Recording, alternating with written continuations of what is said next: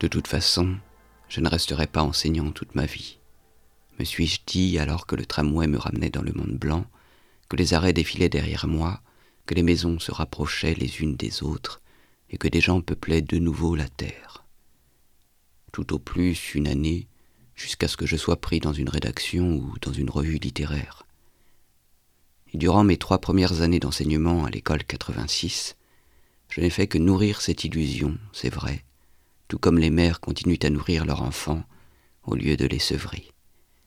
Mon illusion avait grandi avec moi, et je ne pouvais m'empêcher, d'une certaine manière c'est encore le cas, d'ouvrir ma chemise, au moins de temps en temps, pour la laisser me cannibaliser avec volupté. Les années de stage ont passé.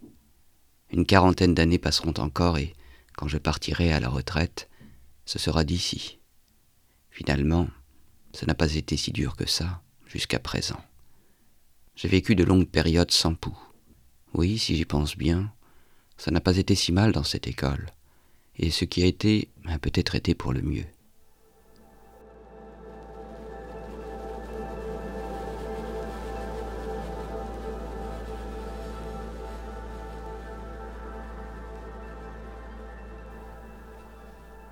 Parfois, je perds le contrôle de mes bras à partir du coude. Cela ne me fait pas peur, je pourrais même dire que cela peut me plaire. Cela arrive à l'improviste, seulement quand je suis seul, heureusement. Je suis en train d'écrire quelque chose, je corrige des copies, je bois mon café ou je me coupe les ongles avec la petite pince chinoise, quand soudain, je sens mes mains très légères, comme si elles étaient remplies d'un gaz volatile. Elles s'élèvent d'elles-mêmes, tire mes bras vers le haut, lévite joyeusement dans l'air dense, clair-obscur de la chambre.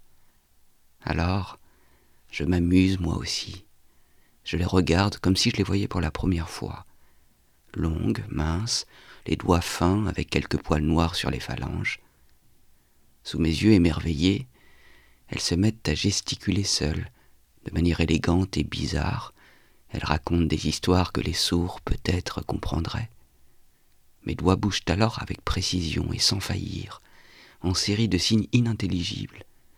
Ceux de la main droite posent les questions, ceux de la main gauche répondent, l'annulaire et le pouce se joignent pour former un cercle, le petit doigt feuillette quelque chose, les articulations pivotent avec l'énergie svelte d'un chef d'orchestre.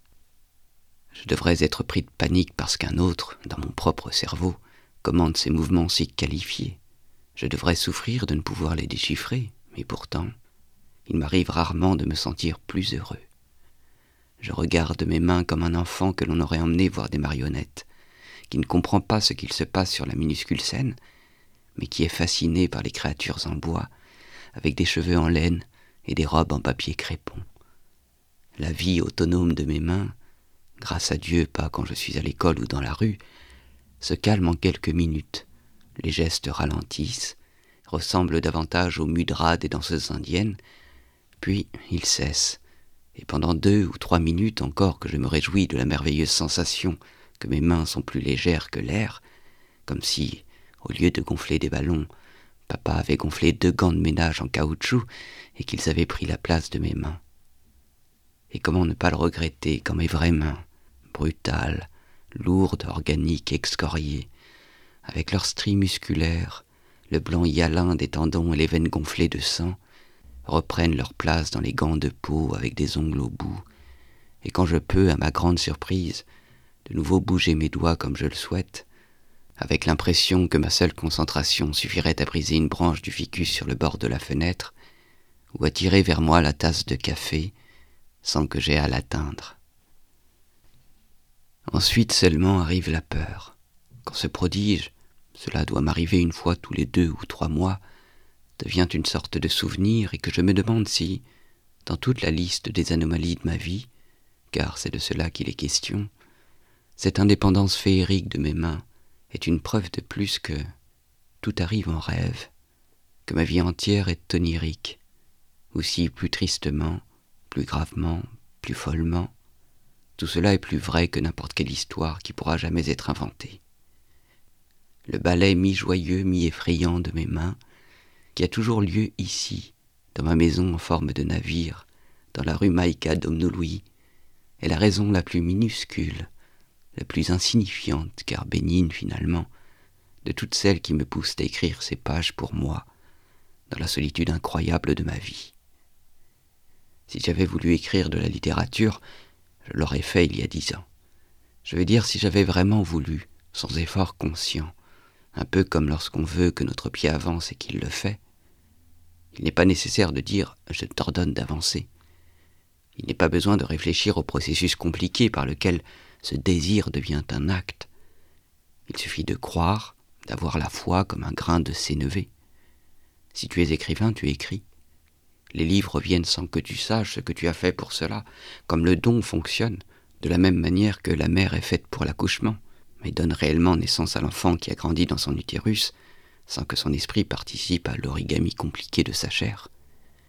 Si j'avais été écrivain, j'aurais écrit des livres de fiction, dix ou quinze romans déjà, sans plus d'effort que pour sécréter l'insuline ou faire transiter quotidiennement la nourriture entre les deux orifices de mon appareil digestif. Mais moi, il y a longtemps, que ma vie pouvait encore choisir entre un nombre infini de directions, j'ai ordonné à mon esprit de produire de la fiction et il ne s'est rien passé. Pas plus que si je regardais mon doigt et lui criais Bouge.